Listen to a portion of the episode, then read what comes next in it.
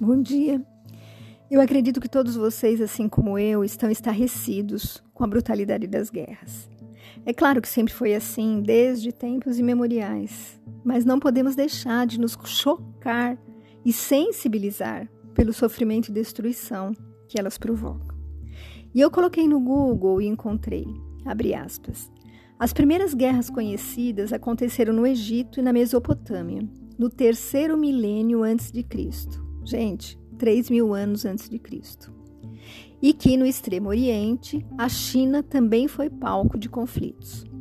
Encontrei que a pior guerra de todos os tempos foi a Segunda Guerra Mundial, entre 1939 e 45, onde o mundo viveu momentos de terror. Estima-se que 50 a 70 milhões de pessoas tenham morrido. Foi o conflito mais sangrento da história da humanidade. E os conflitos entre Israel e Palestina tiveram seu início em 1967, quando Israel ocupou áreas da Palestina histórica, incluindo a faixa de Gaza, Cisjordânia, Jerusalém Oriental, colinas de Golã sírias e a península do Sinai egípcia, contra uma coalizão, uma união de exércitos árabes, na chamada Guerra dos Seis Dias. Fecha aspas. E em todas essas e demais guerras, né, como a em curso entre Rússia e Croácia, que já dura 20 meses, e entre o Hamas e Israel, nós vemos o propósito de conquistas materiais, interesses políticos e econômicos, diferenças religiosas, diferenças étnicas e outros motivos. Mas o que mais nos preocupa é que o ser humano tira de dentro de si o que há de mais horrendo, nos dando a impressão de que apenas a sede de crueldade passa a ser a tônica, matando seus semelhantes, sejam inocentes crianças ou idosos, estuprando mulheres e torturando a todos sem piedade. Mas, gente, eu quero frisar que dos dois lados da guerra, em cada país envolvido, sempre há inocentes, tá? Mas como eu gostaria de conseguir fazer o que o Cristo nos pede e não sentir desprezo, raiva por essas criaturas mas infelizmente eu ainda não consigo. No entanto, eu não perco a fé de ver a humanidade, onde também me incluo, né, se transformando rumo à sua angelitude. Demore quanto tempo demorar. E buscando algo que me confortasse, eu encontrei a reflexão no site da Feparana, que foi baseada no capítulo Coragem do livro Histórias para o Coração, de Alice Gray, sob o título Lição na guerra. E conta-se que foi durante a Primeira Guerra Mundial. De um lado, as trincheiras abrigavam alemães, do outro, norte-americanos. E a troca de tiros era intensa. Separando os inimigos, havia uma faixa de terra muito estreita, que não pertencia a nenhum dos lados. Um jovem soldado alemão que tentara cruzá-la foi baleado e acabou se enroscando na cerca de arame farpado. Ele começou a gritar de desespero e de dor. E entre o barulho ensurdecedor do combate, os norte-americanos podiam ouvir os seus gritos. E não suportando mais aquela tragédia, um dos soldados norte-americanos saiu da trincheira e rastejou na direção dele. E quando os colegas perceberam o que ele estava fazendo, suspenderam o fogo. Mas os alemães continuavam a usar toda a artilharia. Até que um oficial alemão viu o gesto altruísta e ordenou que os seus comandados cessassem fogo. Um estranho silêncio se estabeleceu. O norte-americano desenroscou o ferido do arame farpado. Em seguida, o levou aos braços dos companheiros. Voltou-se e principiou a retomar a sua caminhada para a trincheira. De repente, uma mão pesada pousou em seu ombro. Olhou para trás e seus olhos mergulharam nos olhos do oficial alemão, que trazia na farda a cruz de ferro, a mais alta condecoração alemã por bravura. Ele arrancou a medalha da farda e a colocou no rapaz norte-americano. E cada qual sem dizer palavra, retornou para sua trincheira.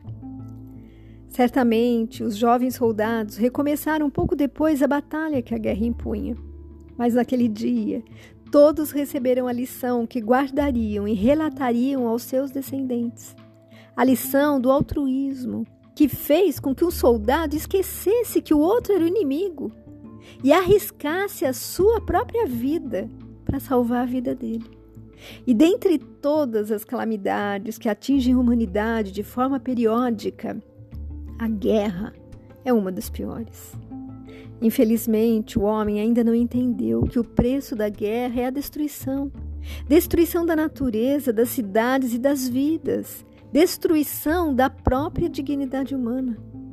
E gestos como o do soldado norte-americano na, norte-americano na Primeira Guerra Mundial nos dizem que os que são enviados para a guerra são simplesmente criaturas que sentem, amam, têm compaixão e com certeza têm as suas noites mal dormidas, povoadas de cenas dantescas, onde o pavor se mistura ao horror da destruição que os envolve. A guerra desaparecerá um dia do cenário do mundo. Contribuamos com a paz, com as nossas vibrações, especialmente endereçadas aos promotores da guerra, a fim de que repensem seus posicionamentos. E envolvamos nas nossas orações os soldados de todas as nações que vivem a crueldade dos combates, longe de casa e dos seus amores. Fecha aspas. Amigos, eu tomo a liberdade de incluir aqui os civis mortos, sequestrados e barbaramente torturados.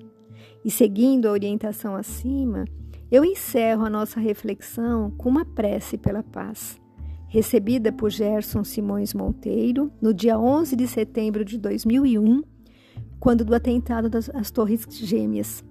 E essa prece foi usada num grupo de amigos, né, que fizeram uma corrente de oração. Abre aspas. Senhor, sabemos da nossa impotência diante do ódio e da vingança que armam bombas e mãos criminosas. Mas nós cremos na vossa justiça soberana, que impera em todo o universo, mantendo o direito, e a dignidade de viver a todos os vossos filhos e a todos os seres da criação. Senhor, compreendemos a nossa fragilidade diante de tantas violências que fazem derramar o sangue de crianças e mulheres indefesas, espalhando a morte e o terror mas nós cremos na extensão da vossa infinita misericórdia ao determinar que a vida continue fecundando úteros, povoando a terra com o sorriso inocente das crianças. Senhor, assistimos estarrecidos. À total negação da mensagem de amor vivida pelo meigo Rabi da Galileia. Vendo a crueldade afiando baionetas assassinas, bombas arrasando os campos floridos e calando as aves dos céus. Mas nós cremos na vossa eterna bondade, que ordena ao sol e à chuva fertilizarem o solo arrasado e destruído, ao verde colorir os campos abençoados, às flores enfeitarem os jardins e aos pássaros de novo cantarem pelo infinito dos céus. Essa oração é o grito da nossa alma, na certeza de que nos ouvis neste momento, porque sabemos que criaste o homem para ser feliz, para amar, para abraçar seus irmãos, para viver em paz. Porque cremos, Senhor, que é vossa determinação de a paz reinar soberana um dia neste mundo, queiram os homens ou não. E porque cremos que é da vossa vontade os canhões se calarem para sempre, é que rogamos a vossa generosidade, que inspire os homens a serem verdadeiros irmãos sob o estandarte do perdão e da legítima fraternidade. Assim seja, porque a vós pertencem a vida e o poder para sempre. Fecha aspas. Que Deus proteja toda a humanidade.